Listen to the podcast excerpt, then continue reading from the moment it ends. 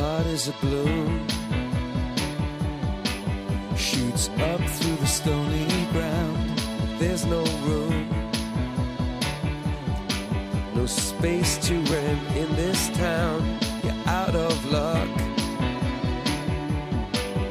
And the reason that you had to care, the traffic is stuck. And you're not moving Comienza en Radio María Sexto Continente, con el obispo de San Sebastián, Monseñor José Ignacio Munilla.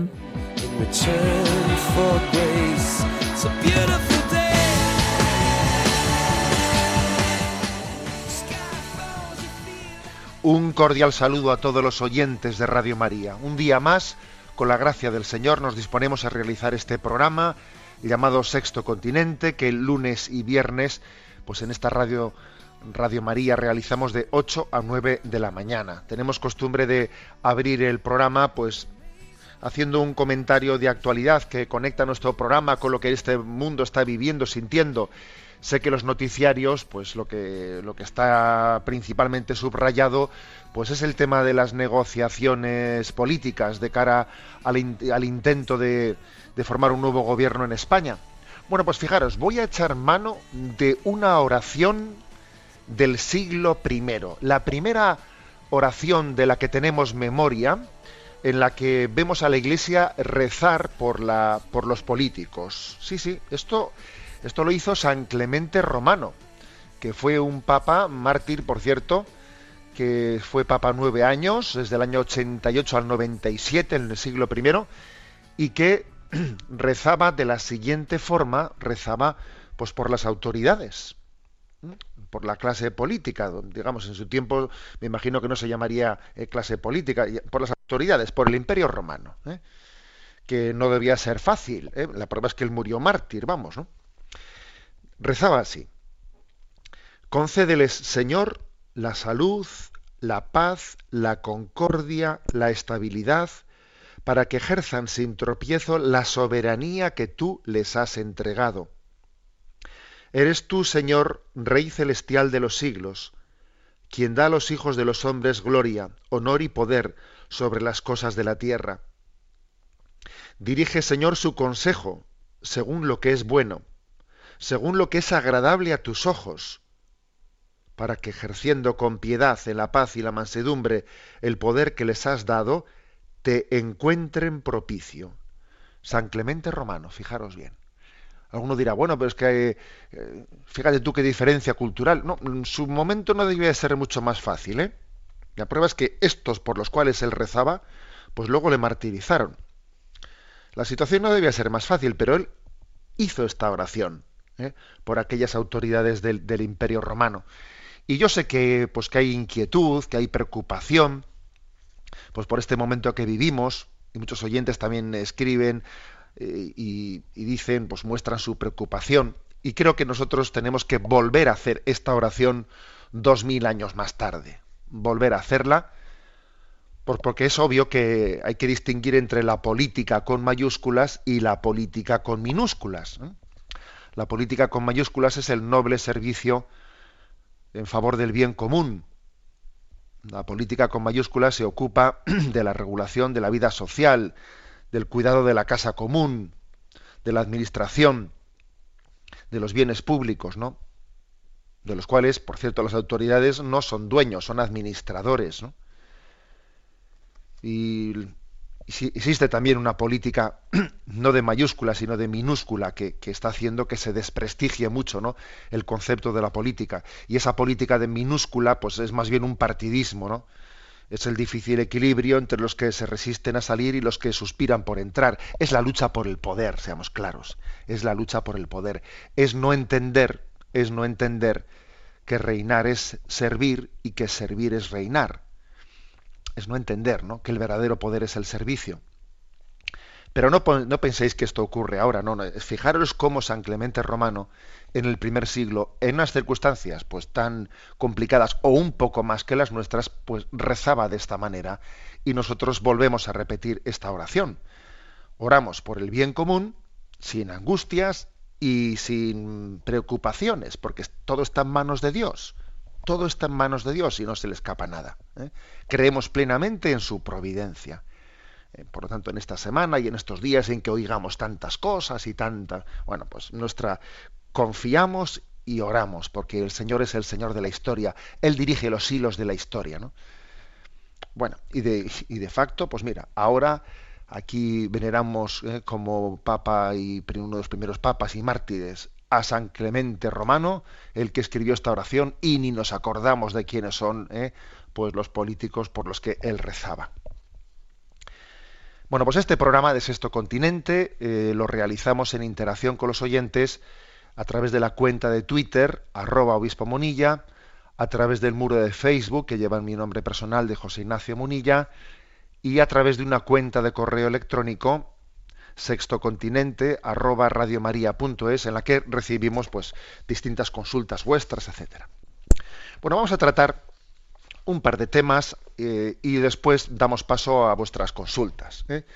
Y entre los temas que, que, hemos elegido para el día de hoy, pues hay uno que es que tiene que, que, ha tenido mucha actualidad porque el viernes el viernes se hizo pública se hizo pública una pues un estudio un estudio hecho por la Universidad de Comillas y que al mismo tiempo ha sido publicado por el Ministerio de Sanidad un estudio que ha salido a los medios de comunicación con un, con un titular impactante. Dos de cada diez españoles han pagado por servicios sexuales durante el año 2015. ¿eh? O sea que durante el año 2015 el 20% de los españoles varones recurrieron a prostíbulos. O sea, fijaros bien qué, titular tan fuerte. ¿eh? Y además uno lee después la letra pequeña y se da y se da cuenta de que pueden ser hasta más, porque quienes hacen el informe pues eh, reconocen que es posible que algunos hayan ocultado sus respuestas, pero en plan de, de, no reconocer que lo han hecho. O sea, que podría, podría ser más todavía que el 20%, que, que ya es decir el 20%, el 20%, ¿no? Bueno, se trata de una investigación llevada a cabo por un equipo multidisciplinar de las facultades de Derecho, de comillas, ciencias económicas empresariales, ciencias humanas y sociales, eh, el Instituto Universitario de Estudios sobre Migraciones, y bueno, pues que son unos datos, unos datos tremendos. ¿no? Se, se, matiza un aspecto. Bueno, el informe que publican se titula Apoyando a las víctimas de trata con fines de explotación sexual. También se, dice que el 90% de esos usuarios, entre comillas, ¿no? reconoce haber oído hablar de la trata con fines de explotación sexual y cerca del 10% de esos clientes, ¿no? que ya es triste decir eso, han detectado cierta trata de menores, el riesgo de que allí existan eh, mujeres o, chicas menores de edad en esa en, esa trata, bueno, o, en, ese prostíbulo donde han estado.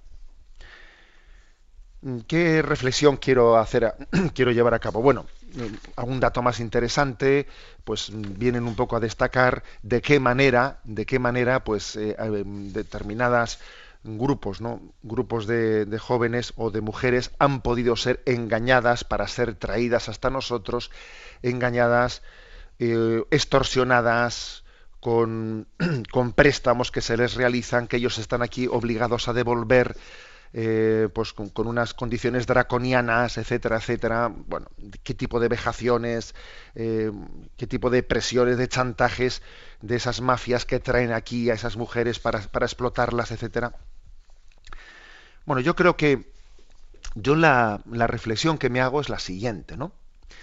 La reflexión es que, por supuesto, por supuesto que hay una línea roja, una, una línea roja grave, no, gravísima, gravísima, eh, allí donde también hay una extorsión, una obligación, ¿eh?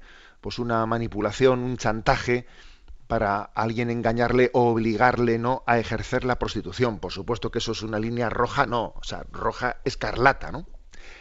Pero es que yo también quisiera subrayar que antes que esa línea ha habido también otras líneas rojas, a las cuales parece que esta sociedad no les da tanta importancia. O sea, es decir, también la prostitución en sí misma es una línea roja gravísima. ¿no? O sea, la, línea roja no está entre prostitución libremente mm, pues, elegida, ¿no? O prostitución a la que uno se ha visto abocado porque, porque le han violentado. Claro que esa diferencia es esencial. Pero es que ya, ya es una línea roja, ¿no? Que supone un detrimento tremendo de la dignidad del hombre, del hombre y de la mujer, obviamente, el recurso a la prostitución. ¿eh? Entonces, el mensaje eh, que un servidor envió a las redes sociales cuando se conoció esta, eh, esta noticia, subrayaba esto, subrayaba esto. La prostitución equipara la dignidad femenina a la de un Kleenex. La prostitución en sí misma, en sí misma la prostitución equipara la dignidad de la mujer a la de un Kleenex. La pureza, la virtud de la pureza es liberación de la mujer y del hombre. Este es el, mensaje pues, enviado el 19 de febrero, ¿no? El 19 de febrero a las, el, viernes a las redes cuando se conoció esta, esta noticia. Repito, ¿eh? la prostitución equipara la dignidad femenina a la de un Kleenex. La pureza es liberación de la mujer y del hombre. Ojo, ¿eh? de la mujer y del hombre. Porque es que obviamente, obviamente, eh, una, mujer eh, pierde su, su, dignidad cuando es utilizada como algo, no como alguien, ¿no? como un recurso para obtener un momento de placer y luego ser desechado, como si de un Kleenex se tratase, ¿no? Una mujer está perdiendo su dignidad, ¿no? De ser, de, ser objeto del amor. ¿eh? es decir, el, hombre ha sido creado por amor. Y solamente el hombre, y la, vamos, el hombre y la mujer, el ser humano, quiero decir, ¿no? El ser humano ha sido creado como fruto del amor de Dios, ¿no? Y por lo tanto solamente, solamente puede, estar siendo tratado con dignidad cuando, cuando es un, es un interlocutor que es amado, es amado y es respetado, ¿no? Por tanto, la mujer pierde su dignidad cuando, cuando se vende o cuando es vendida. Y también el hombre cuando la compra. También el hombre pierde su dignidad cuando la compra. Sin duda alguna, si, si, si conociésemos ¿no? las historias de los consumidores de, de prostitución o consumidores de pornografía, etcétera, nos daríamos cuenta que estamos ante profundas, profundas heridas de las personas, ante profundas carencias afectivas. ¿eh? Aquí los verdugos, ¿eh? esos, esos clientes, ¿no? esos clientes que son verdugos y compran, compran como si de un mercado de carne se tratase, son verdugos que son víctimas al mismo tiempo, víctimas de su incapacidad, incapacidad de amar, de amar, de ese querer amar, de ese querer ser feliz y no ser y, no ser capaces, ¿no? Y, de, darse golpes contra la pared sin, sin, acertar eh, dónde está la salida, dónde está el lugar en, el que, en el que el hombre puede encontrar su deseo de plenitud, ¿no? La pureza, la virtud de la pureza es liberación de la mujer y del hombre. Y la prostitución es una desgracia en sí misma, en sí misma. Y entender este concepto creo que es importante. Porque, por ejemplo, ¿eh? pues hemos visto como asociaciones como Amnistía Internacional emitieron, ¿no? Emitieron el año pasado pues, pues un informe en el que apoyaban la despenalización de la prostitución. ¿Así? ¿Despenalización de la prostitución?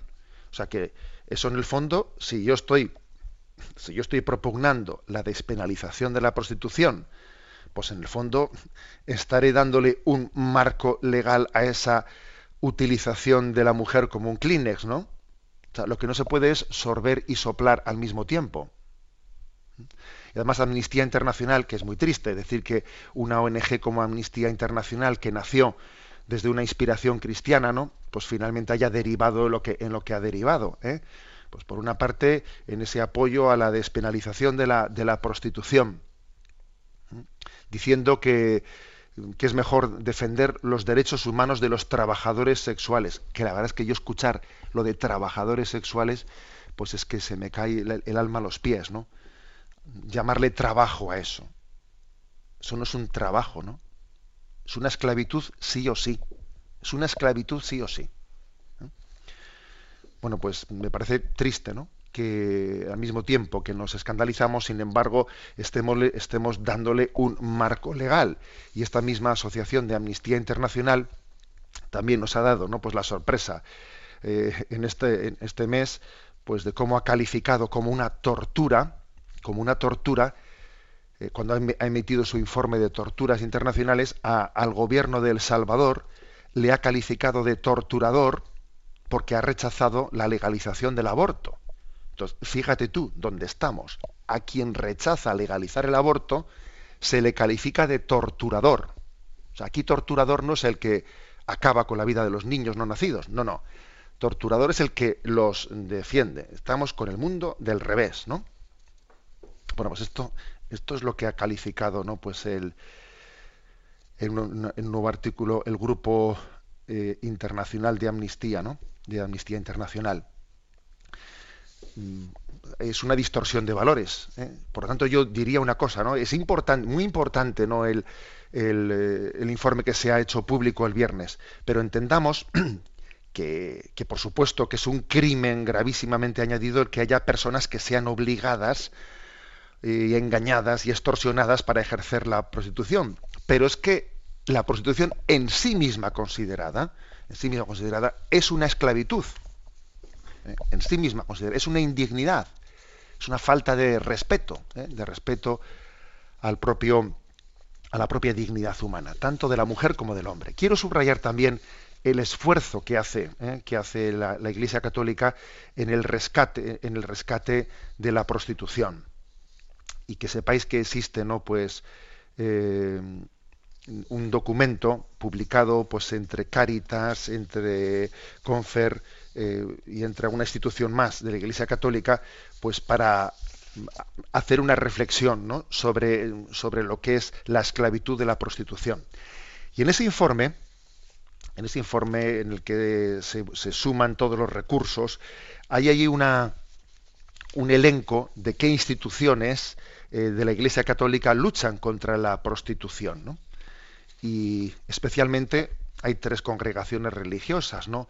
Oblatas del Santísimo Redentor, adoratrices del Santísimo Sacramento y auxiliares del Buen Pastor, además de, de distintos organismos de cáritas que llevan adelante la lucha contra, contra la prostitución. ¿eh? Creo que estamos llamados a ser liberadores, ¿no?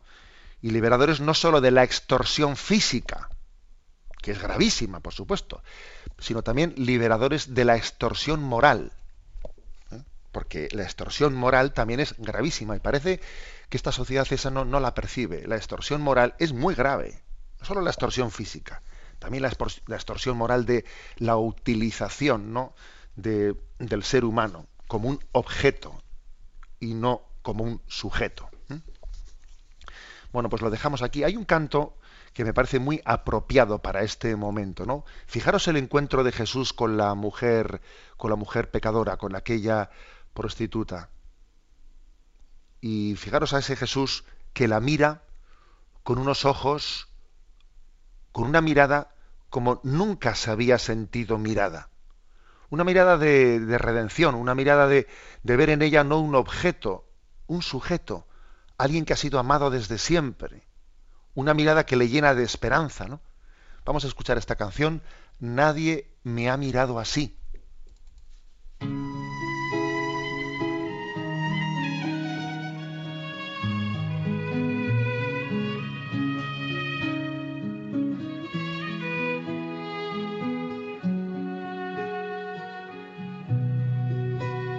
Nadie me ha mirado así.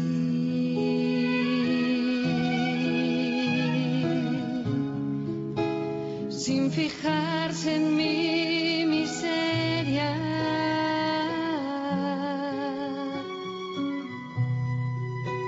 Nadie me ha mirado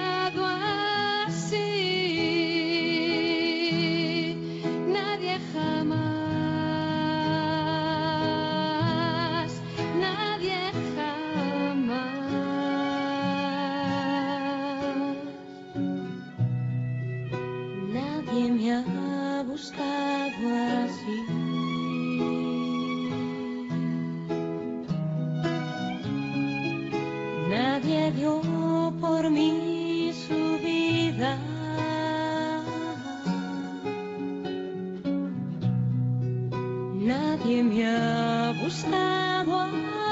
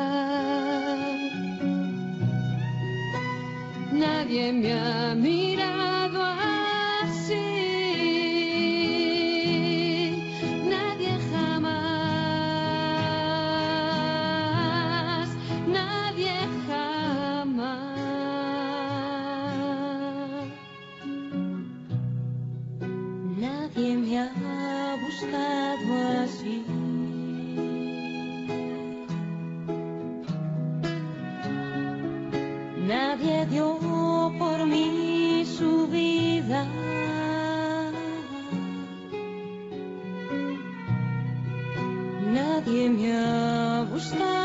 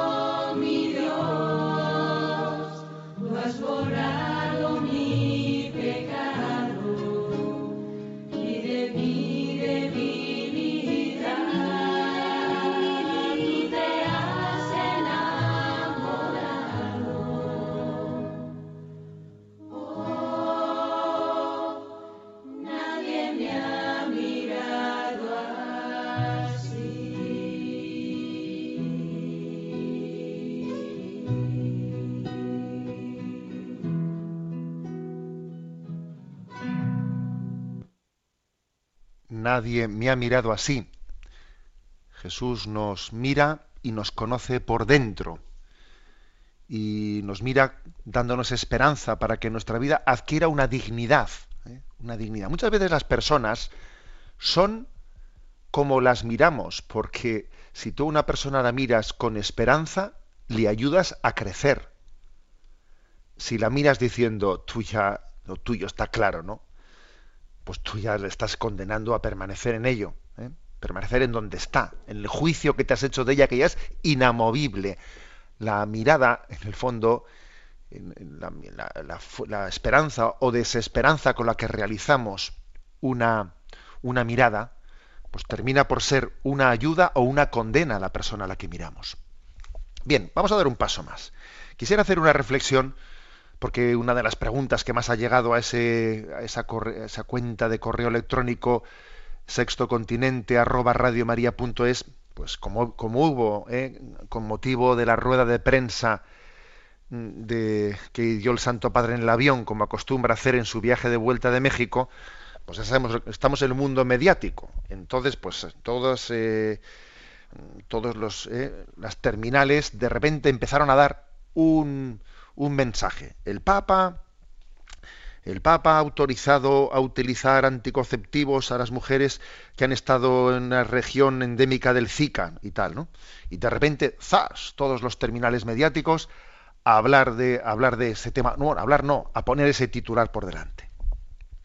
Bueno, pues me gustaría dar una explicación sobre esto, pero mm, encuadrarlo en las, de la siguiente manera. ¿no? Creo que nos tenemos que ir dando cuenta que estamos ante un intento, ante un intento de distorsión del pontificado del Papa Francisco, pues bueno, pues similar, aunque de otro signo, que el que se, se hizo sobre el pontificado de Benedicto XVI. ¿Mm? Eh, existía ¿no? pues un intento de mediático de manipulación sobre Benedicto XVI dando de él una falsa imagen, intentando cogerle la palabrita, intentando cogerle la fotografía, intentando sacar de contexto, pues para hacer de él una imagen de que es como si fuese un hombre que no tuviese capacidad de diálogo con el mundo, que no tuviese empatía, como si fuese un hombre inmisericorde, etcétera, y se estuvo continuamente por tierra, mar y aire intentando manipularle mediáticamente, ¿no? Y ahora con el Papa Francisco, pues existe otro intento de distorsión pero por otro lado, ¿eh? pues diciendo, pues este, este es un hombre que finalmente pues va a asumir el espíritu del mundo y que va a romper con la tradición de la Iglesia, ¿no? Entonces, es curioso porque eh, sin duda alguna estamos en un, uno de los signos ¿no? de, los tiempos es que la, verdad, la verdad corre el riesgo de ser virtual, ¿no? Y no ser eh, y no ser fáctica, o sea, no responder, ¿no? no responder a los hechos. Y, hay muchísimas personas que están secuestradas, ¿eh? que viven secuestradas por, por una, un conocimiento manipulado de la realidad. Vivimos como en una burbuja mediática. ¿eh? Y en esa burbuja mediática la realidad está tamizada y desfigurada totalmente desde, ojo, no desde pues una deformación casual o inocente, sino con una con una voluntariedad de, deformación, de ir a un pensamiento único, etcétera, etcétera, etcétera. ¿eh? O sea, primero, que abramos los ojos para darnos cuenta de que existe un, poder, un poder que intenta mm, deformar la realidad al servicio de una ideología única. Eso por delante. ¿eh? Y, esto en, en, el pontificado de Benedicto XVI y del Papa Francisco lo estamos viendo claramente. Bueno, en concreto, vamos a ver, a raíz de qué salió, ¿no? Salió eh, ese, ese titular que por supuesto es un titular falso. El titular era, pues el Papa autoriza la utilización de los anticonceptivos en el caso del Zika de, pues de Brasil. Bueno, al, Papa se le preguntó en la rueda de prensa, en el viaje de retorno, lo siguiente. ¿eh? Lo leo literalmente y luego lo comento. Santo Padre, desde hace algunas semanas hay mucha preocupación en bastantes países latinoamericanos, pero también en Europa por el virus Zika. El riesgo mayor sería para las mujeres embarazadas. Hay angustia. Algunas autoridades han propuesto el aborto o evitar el aborto. Perdón, han propuesto el aborto o invitar o evitar el embarazo. En este caso, la Iglesia puede tomar en consideración el concepto del mal menor. Y responde el Papa el aborto no es un mal menor, es un crimen. Es echar fuera a uno para salvar a otro. Es lo que hace la mafia. Es un crimen, es un mal absoluto. Sobre el mal menor, lo de evitar el embarazo, hablamos en términos de conflicto entre el quinto y el sexto mandamiento. Pablo VI, el Grande, en una situación difícil en África, permitió a las monjas usar anticonceptivos para casos en los que fueran violentadas no confundir el mal de evitar el embarazo por sí solo con el aborto. El aborto no es un problema teológico, es un problema humano, es un problema médico. Se asesina a una persona para salvar a otra, en el mejor de los casos, o para vivir cómodamente. Va contra el juramento hipocrático que los médicos deben hacer. Es un mal en sí mismo, pero no es un mal religioso al inicio, no, es un mal humano.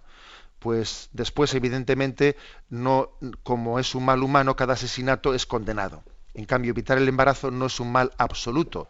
En ciertos casos, como en ese, como en el que he nombrado de Pablo VI, era claro.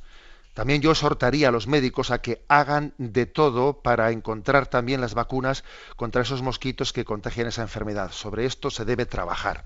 Bueno, eh, para empezar, lo primero que hay que decir es que el género, el género de expresión que se puede tener en una rueda de prensa, en un avión, cuando te están lanzando preguntas que tú ni siquiera sabías de qué te iban a preguntar y tú te lanzas a contestar así, además en un idioma que es el tuyo, no es el tuyo, claro, es que ojo con ese género, ¿eh? con ese género en el que no se puede estar pidiendo que alguien cuando responda eh, pues tenga eh, pues una facilidad de expresión y de aquilatación plena y absoluta. Eso por delante, ¿no?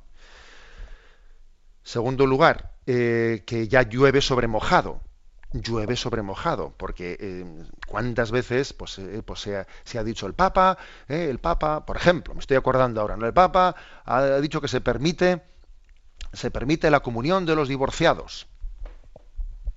Y, y, bueno, ya ha quedado claro, no, ha quedado clarísimo que el Papa ha dicho que en ningún momento él está pensando en la comunión de los divorciados y por cierto, que explícitamente lo volvió a repetir en esta rueda de prensa, en esta rueda de prensa de, del avión. Es que lo dijo explícitamente. Dijo, las puertas están abiertas, ¿no? Pues para, para los divorciados en, el seno de la iglesia, pero eso no quiere decir en absoluto que, se pueda acceder a la comunión porque existe pues una contradicción evidente con las palabras de Cristo.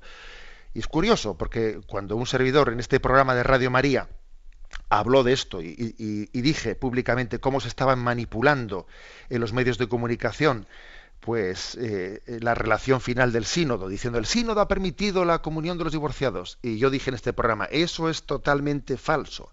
El sínodo no ha dicho eso, no ha dicho eso. Salieron unos titulares, unos titulares. Munilla dice que, eh, que el sínodo no. Bueno, y ahí ahora todo el mundo lo tiene, lo tiene no claro, no clarísimo, porque claro, según ha ido pasando el tiempo, el Papa lo ha dicho aquí, allá y allá. Pero en aquel momento parece que decir lo obvio te caía un chaparrón por desmentir a los medios de comunicación. Te caía un chaparrón. Y ahora se vuelve a repetir la historia, porque a ver, es falso, literalmente falso que el Papa haya dicho. ¿eh? Eh, se, mm, se, permite el, el uso anticonceptivo en este caso. No, no ha dicho eso. No mintamos. De hecho, hay una cuestión que es bastante clara. En ningún medio de comunicación de temática religiosa, especializado en temas religiosos, se ha dado ese titular. Ese titular se ha dado únicamente en medios de comunicación generalistas que no son especialistas en comunicación religiosa, pero de hecho en ningún medio de, comunicación digamos, de, temática religiosa, he visto yo ese titular que hemos visto en los medios generalistas. Porque claro, entienden un poco más del tema y saben que el Papa no ha dicho eso. No ha dicho eso. ¿eh? Papa lo que se refirió fue a dos cosas, ¿no? En primer lugar, al tema del aborto, en eso sí que se explaya claramente en su, en su respuesta, porque se dice, a ver, el, el aborto nunca será un mal menor. El aborto es un crimen. Incluso dice él, es lo que hace la mafia. Quítate tú para ponerme yo. ¿eh? Eso lo dice claramente. El aborto nunca será un mal menor. Y luego el Papa, para hacer una distinción ¿eh? entre lo que es el aborto mal absoluto. Y el tema de la anticoncepción relata, relata una, eh, un discernimiento moral que realizó la Iglesia en tiempos del Papa Pablo VI, el mismo Papa que publicó la Humane Vitae, ¿no? y, que, y de que reafirmó la doctrina de la Iglesia sobre la inmoralidad de la anticoncepción. El mismo Papa Pablo VI, eh, en, una en una situación histórica en la que en África había pues un lugar en el que las religiosas tenían riesgo de ser de ser violentadas, de ser violadas, en el que entendió que en ese caso el uso de anticonceptivos preventivamente ¿eh? ante la posibilidad de que alguien pudiese ser violentado o ser o ser violado eh, era moralmente justificable. ¿Por qué? Porque, por lo que dice aquí el Papa, porque hay una especie, de, dice el Papa, como un conflicto entre el quinto y el sexto mandamiento. Es decir, es que la, doctrina de la legítima defensa siempre ha formado parte. ¿eh? se, habla de que en legítima defensa alguien puede ejercer la violencia contra un injusto agresor. ¿Es, legítima, ¿Es legítimo ejercer la violencia para un cristiano? Si es el único, la única forma de poder defenderse frente a un injusto agresor de toda la vida de Dios, la doctrina de la Iglesia ha dicho que el recurso a la violencia es legítimo en el caso de la legítima defensa. Bien, ese principio Pablo VI lo aplicó a las religiosas que corrían el riesgo de ser violentadas, de ser violadas, para decir que en ese caso era moral el poder utilizar el recurso de anticonceptivos frente a un injusto agresor. Por eso el Papa dice que ahí había un conflicto entre el quinto y sexto mandamiento. Y por eso el Papa dice que evitar el embarazo no es un mal absoluto. El mal absoluto es, el, es el, aborto. Es el aborto. ¿eh? Por ejemplo, pues eh, ahora, imagínate, ¿no? Imagínate eh, que una persona, que una persona es el, caso, por ejemplo, de, de, una mujer está también en riesgo de ser, de ser violentada por su, por su esposo. Lo lógico sencillamente es que se separe. Claro que también sería, sería legítimo, sería legítimo y moral recurrir al mismo principio que Pablo VI dijo para las religiosas de la legítima defensa frente a una violación. Sería legítimo, pero lo lógico es que una mujer casada recurra a la separación, porque nadie debe de, estar permitiendo que le mancillen de, de, esa forma, ¿no? En el seno de un matrimonio. Pero se entiende ese principio moral. A eso se refería, ¿no?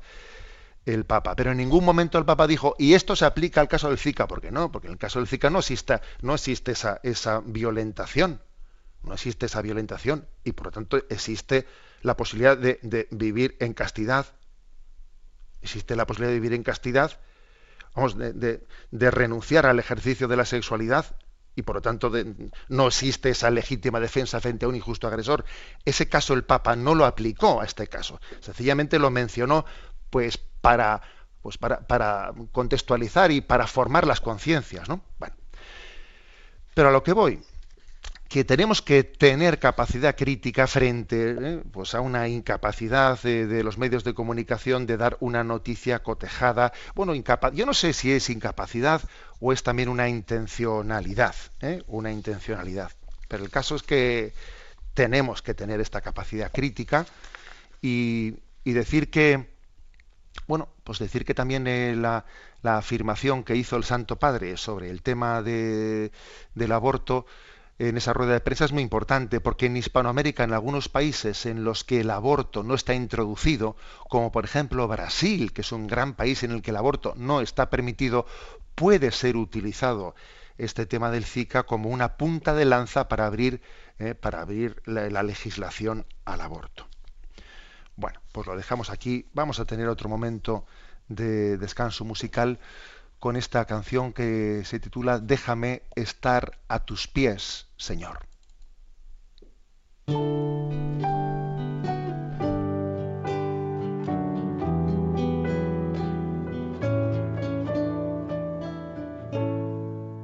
Déjame estar a tus pies, mi Dios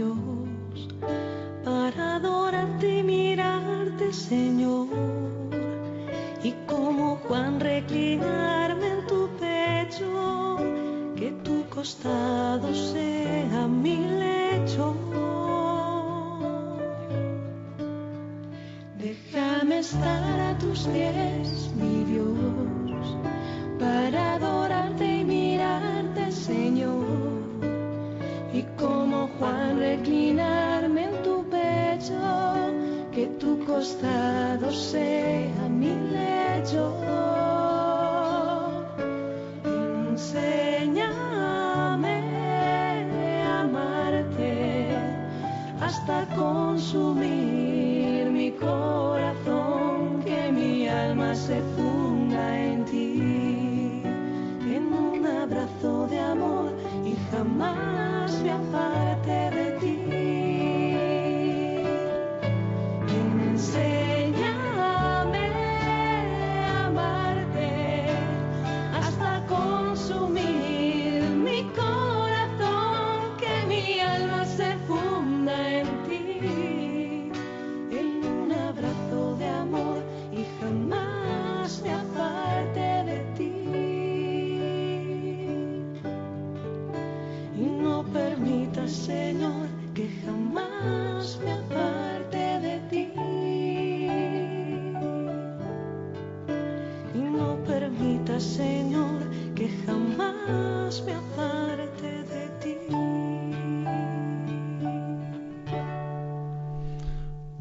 Señor, que jamás me aparte de ti.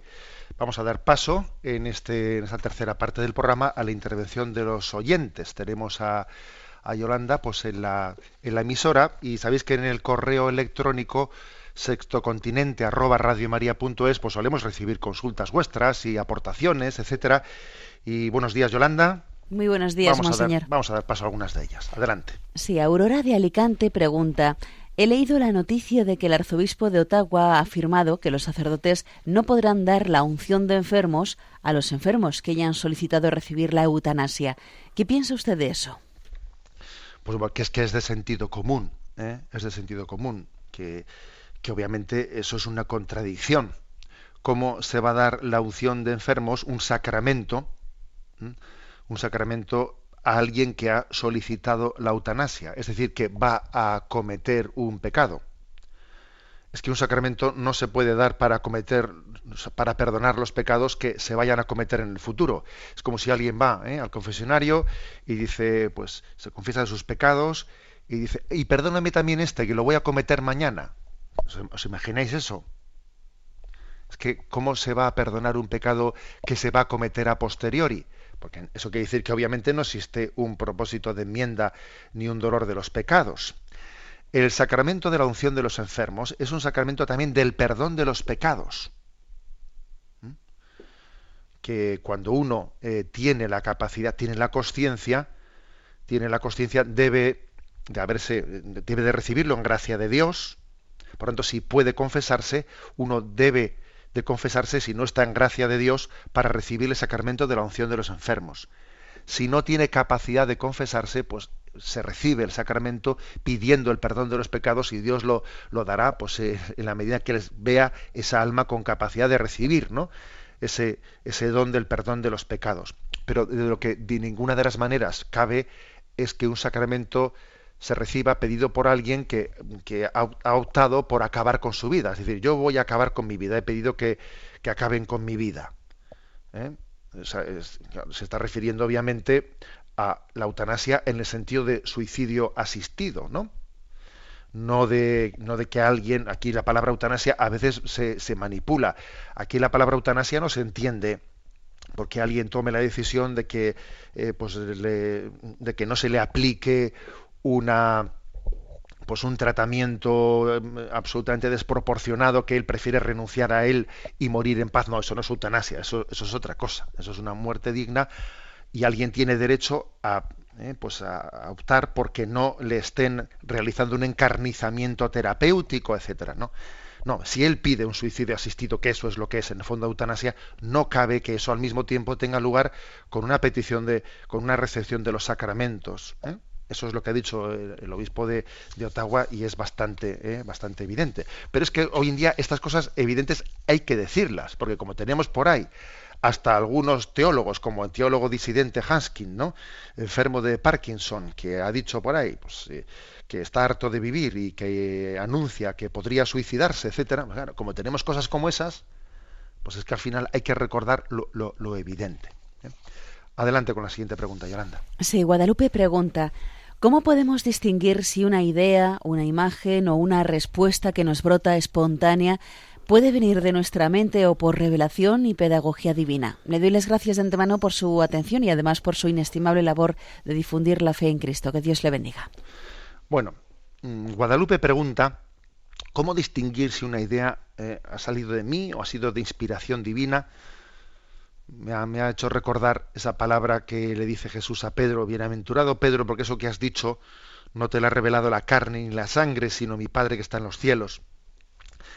Eh, pero vamos a ver, yo me atrevería a darle la vuelta a tu pregunta, Guadalupe. Vamos a ver, yo creo que es muy difícil, es muy difícil poder distinguir qué de grado ha habido en, en, en algo, por ejemplo, en lo que yo mismo estoy aquí haciendo en el programa qué parte de lo que yo he dicho pues está, está sustentada o tiene su origen en, pues en razonamientos que yo he hecho de cosas que he leído o también en cosas que el Señor te ha iluminado.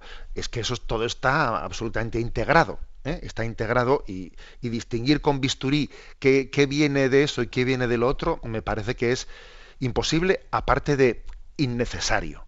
¿eh? Aquí lo importante es otra cosa.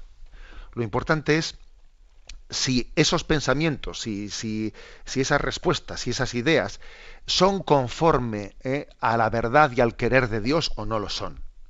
¿Por qué medio han venido si ha habido una inspiración más directa o ha sido más la razón humana la que ha trabajado? Eso, eso es secundario.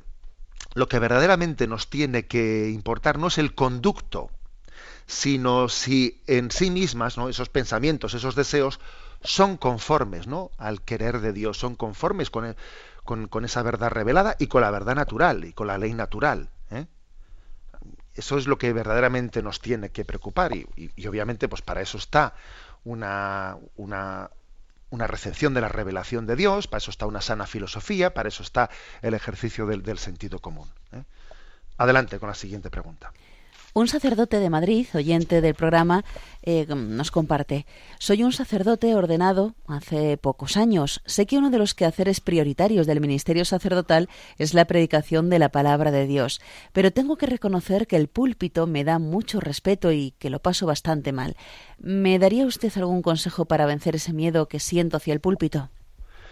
Bueno, pues la verdad es que por una parte, el que te dé apuro ¿eh? que te dé apuro el púlpito, pues es signo, ¿eh? pues puede ser signo de que eres tímido, pero también puede ser signo de que eres consciente de, que es una gran eh, responsabilidad, ¿no? O sea, que también dice mucho en favor tuyo. Yo te lo digo así, o sea, no te, no te acomplejes por ello. Es mejor ir creciendo, ¿sabes? Desde la timidez a, pues a su superación que no, que no partir de una, de una frivolidad, de hacer las cosas demasiado frívolamente, y ahí ya irás creciendo. ¿no? Pero bueno, yo, como pides algún consejo, recuerdo que hace poco tuvimos aquí en la diócesis, ¿no? tuvimos un, un encuentro eh, así formativo para sacerdotes, en el que hablamos de la homilía, y a mí me llamó mucho la atención una cita de Bonhoeffer, ¿no? un pastor, un pastor protestante, que decía él que un sacerdote se encuentra con la palabra de Dios de tres formas. Y decía, en el púlpito, en la mesa de estudio, en su despacho y en el reclinatorio. O sea, hay como tres lugares ¿no? de encuentro con la palabra de Dios. Decía, en el púlpito, en la mesa de estudio y en el reclinatorio.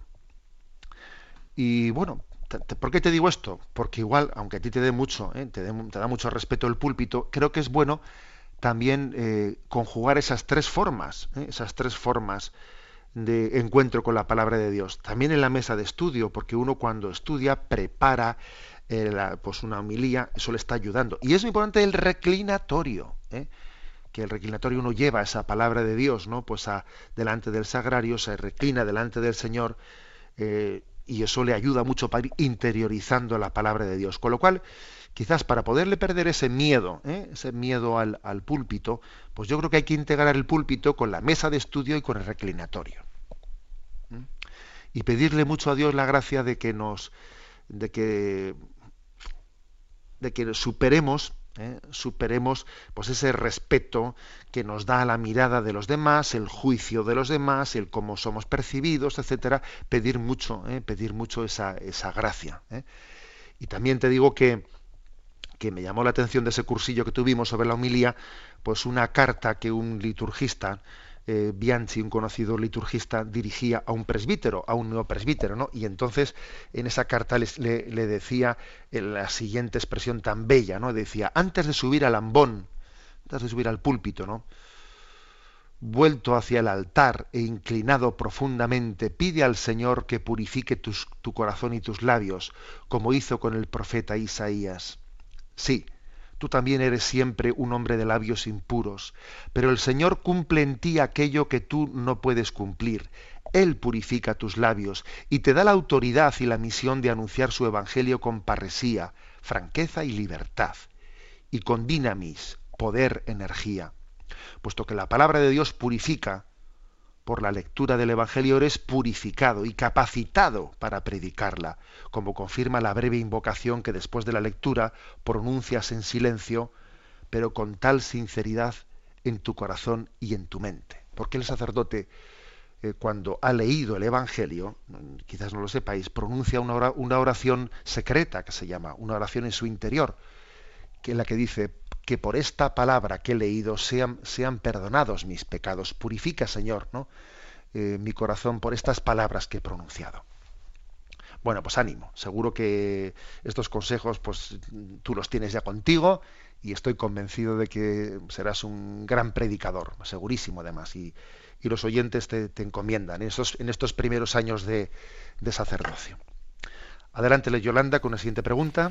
Rosario de Lérida nos pregunta, el viernes pasado pusieron en su programa una conferencia que usted pronunció sobre el concepto católico de la misericordia y usted llamó la atención sobre algunos riesgos, entre ellos la contaminación del concepto de misericordia por el virus del relativismo.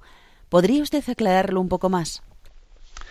Sí, la contaminación de la misericordia por el virus del relativismo. ¿eh? De hecho, en ese libro, en ese libro del Papa Francisco, el eh, libro entrevista de Andrea Tornielli, el nombre de Dios es misericordia. El propio Papa Francisco dice también en ese libro, también, y lo envíe como un mensaje a las redes sociales, ¿eh?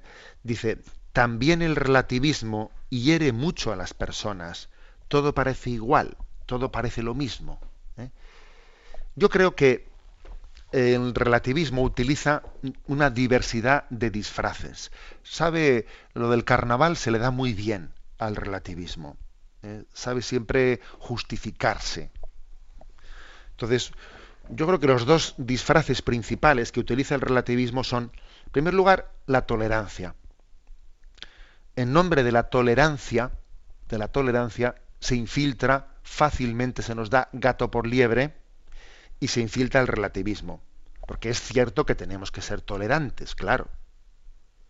Pero fijaros una cosa, la tolerancia es paciencia con el mal, pero no es indiferencia ante el mal ni ante el bien, porque a veces la tolerancia, la tolerancia algunos la entienden como pues me es indistinto. No, indistinto no es. Una cosa es que yo tenga paciencia, porque esta persona está lejos y tengo que tener paciencia con ella, ¿eh? que es la ley, la ley de la gradualidad ¿eh? y, que, exige tolerancia. Pero otra cosa distinta, ¿eh? otra distinta es eh, que yo pretenda tener también tolerancia con el bien, no, porque al bien no se le tolera, al bien se le busca explícitamente y uno, eh, y uno procura el bien. Porque de lo contrario, estoy, estoy no ya teniendo la ley de la gradualidad, sino la gradualidad de la ley. Es que de alguna manera he llegado a, hacer de la tolerancia una excusa para el relativismo, como si no hubiese un bien, como, como si no hubiese un bien por el que luchar. ¿Eh? Entonces, a veces el relativismo se disfraza de tolerancia y otras veces el relativismo se disfraza de misericordia. ¿Eh? De misericordia que pues que es que, que en virtud, ¿no? En virtud de, de la compasión, de la empatía, del cariño, eh, de, subrayar la misericordia, se pretende eh, subrayar una caridad eh, sin verdad o una contraposición entre caridad y verdad, misericordia y justicia. Es una contraposición falsa. Y, también esto es una deformación. Entonces yo diría que el relativismo le, encantan, le encantan los carnavales. A veces se disfraza de tolerancia y a veces se disfraza de misericordia pero aunque la mona se vista de seda, mona, es, ¿eh? y es relativismo, y no tenemos que dejarnos engañar. Una, una consulta más, Yolanda, adelante.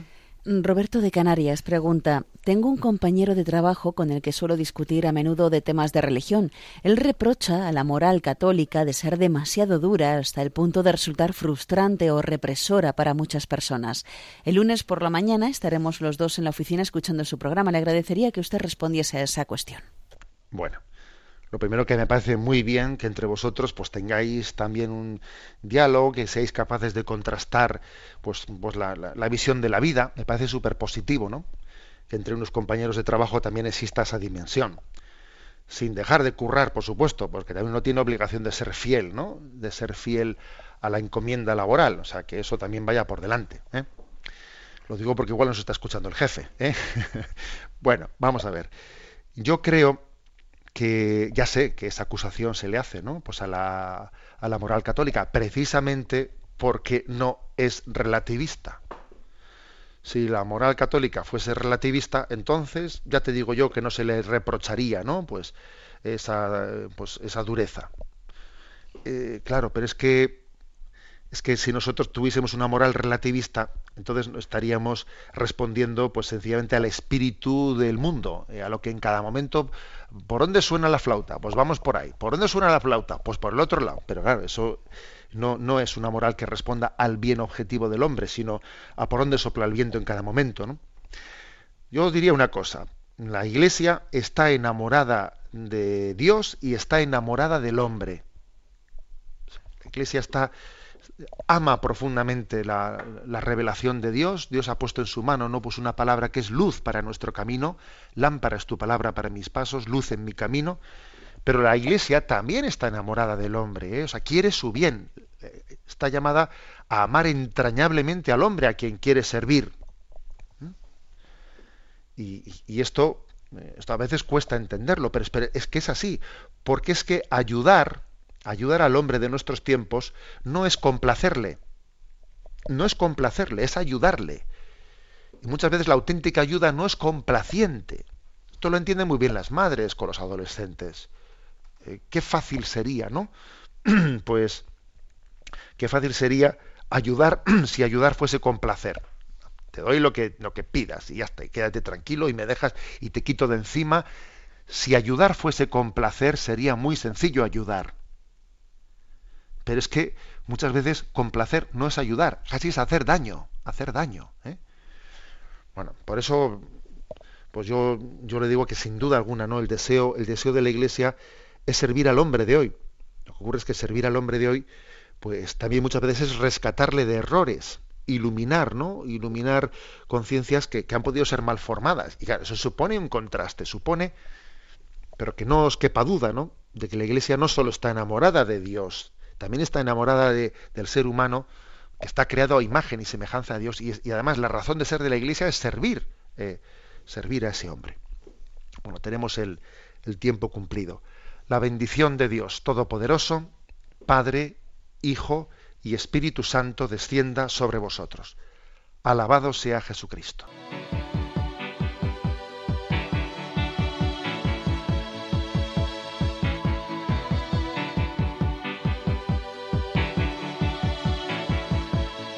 Is a balloon, shoots up through the stony ground. There's no room. no space to rent in this town. You're out of luck. And the reason that you had to care, the traffic is stuck. And you're